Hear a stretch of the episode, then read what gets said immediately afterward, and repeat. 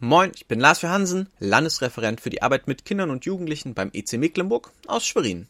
Dies ist mein zweiter Versuch, diese Andacht aufzunehmen. Als ich es das letzte Mal aufgesprochen habe, kam mir alles so ganz merkwürdig bekannt vor. Das Beispiel sollte sein, meine Tochter kommt zu mir und fragt, ist Schnee mehr wie ein Dinosaurier oder wie ein Einhorn?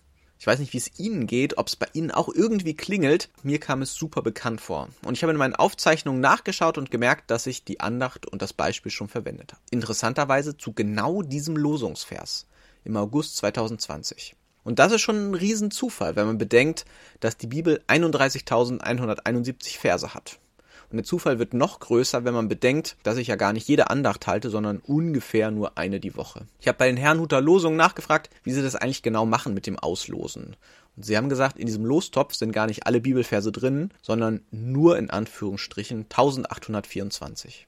Wer die ganze Bibel schon mal gelesen hat, dem fällt vielleicht auf, dass sich manche Verse auch nicht so richtig anbieten als Losungsvers am Morgen irgendwie, weil sie doch ein bisschen schräg sind oder nur Anzahl von irgendwem aufzählen, wie viele Kamele der hatte oder so. Wir sind nun mit den Morgenandachten nicht durch die ganze Bibel durch, aber durch alle möglichen Lösungsverse. Jeder Losungsvers, der irgendwie möglich ist, kam jetzt, vermute ich zumindest, schon mal dran. Und das Andachtsprojekt wird tatsächlich in diesem Monat drei Jahre alt.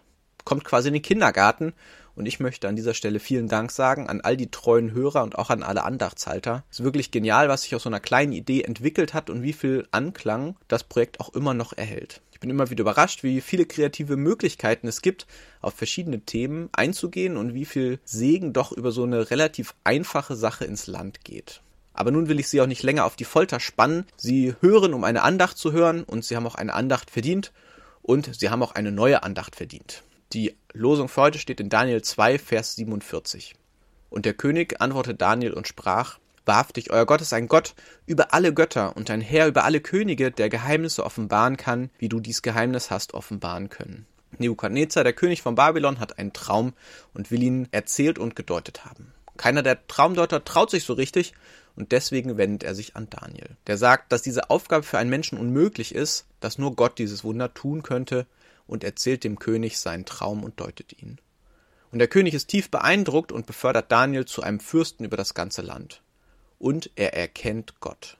Hier wäre ein super Ende gewesen für den Text. Ganz Babylon erkennt Gott an, Staatsreligion, die ganze Weltgeschichte verändert sich. Doch die Halbwertszeit von Nebukadnezars Erkenntnis ist nicht so lang. Kurze Zeit später wirft er Daniel und seine Freunde in einen Ofen und ist überrascht, dass es einen Gott gibt, der sie retten kann.